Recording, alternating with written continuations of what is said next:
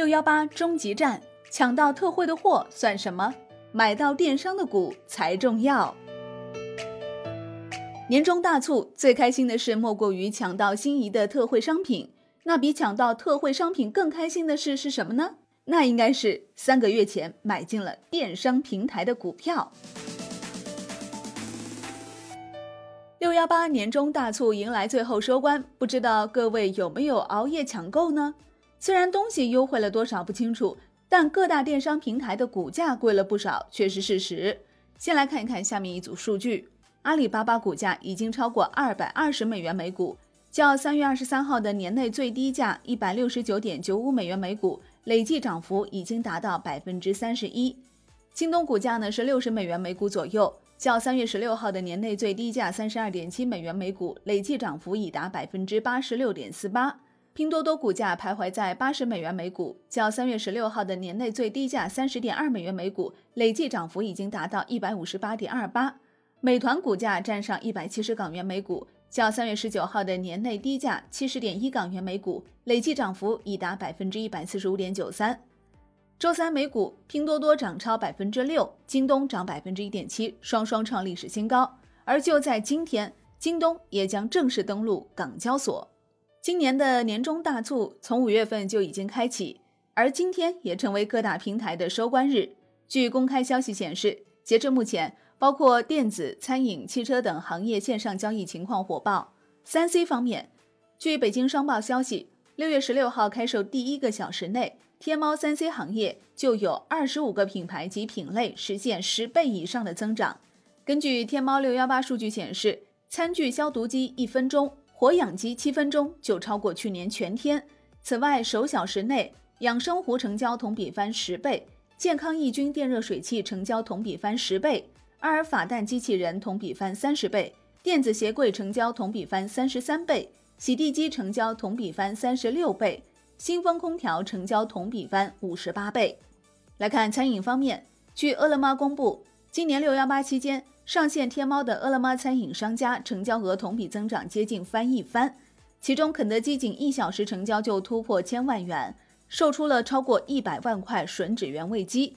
麦当劳在天猫六幺八期间已经售出了逾一百四十万个汉堡，星巴克的四十万颗端午冰粽也是提前售罄。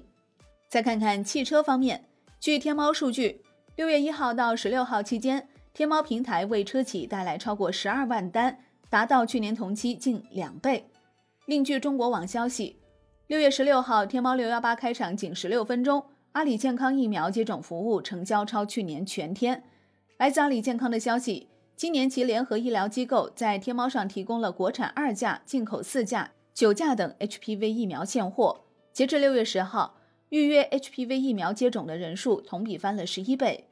值得注意的是，今年直播在线上购物节期间再次大放异彩。据天猫数据显示，六月十六号前七个小时，淘宝直播引导成交金额同比增长超过百分之二百五。而整个天猫六幺八期间，已经有十三个直播间累计成交过亿。除了销售数据外，直播绝对是今年六幺八的一大亮点。而根据万德梳理，截至目前，涉及网红直播概念的 A 股已经超过了七十只。剔除媒体、互联网板块外，剩余包括食品、家庭消费在内的消费类个股共有二十六只。市场对于今年六幺八购物节可谓是异常关注，源于其指向意义。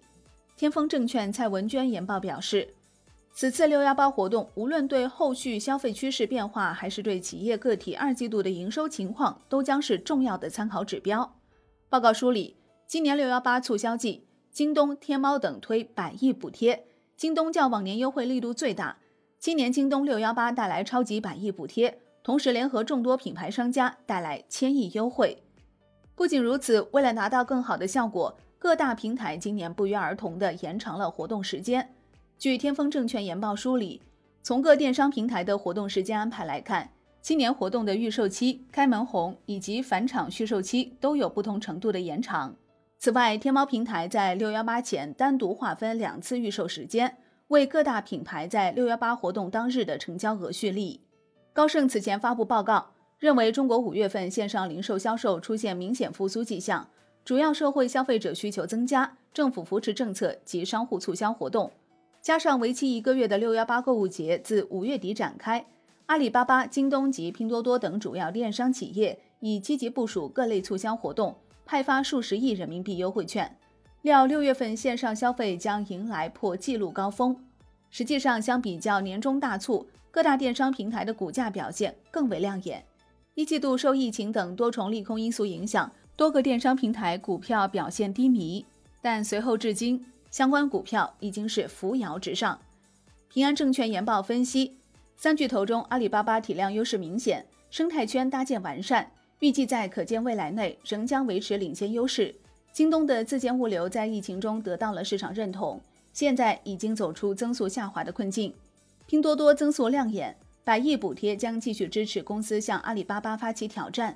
三巨头各自优势明显，报告认为。这种高竞争态势仍会维持较长时间。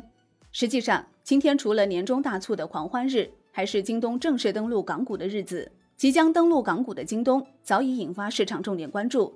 就在周三，京东按盘盘出，已一度涨近百分之八，总市值突破七千五百亿港元。自从去年十一月阿里巴巴集团正式在港交所挂牌上市开始，目前已有多只中概股回归港股市场。与此同时，港股市场也在就相关个股纳入港股通积极推进中。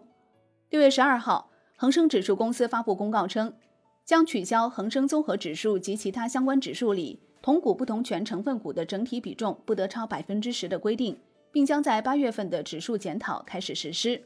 同时还披露，针对第二上市公司，除非个别指数编算方法另行描述。否则，对于来自大中华区域，也就是香港、内地、澳门及台湾的第二上市公司，其公司市值只根据其在香港注册的股本部分计算。而就在五月十八号，恒生指数公司公告称，同股不同权公司及第二上市公司首次被允许纳入恒生指数及恒生中国企业指数选股范畴，指数内个别成分股权重上限设定为百分之五。好的，感谢收听，更多内容请下载万德股票客户端。我是林欢，财经头条，我们再会。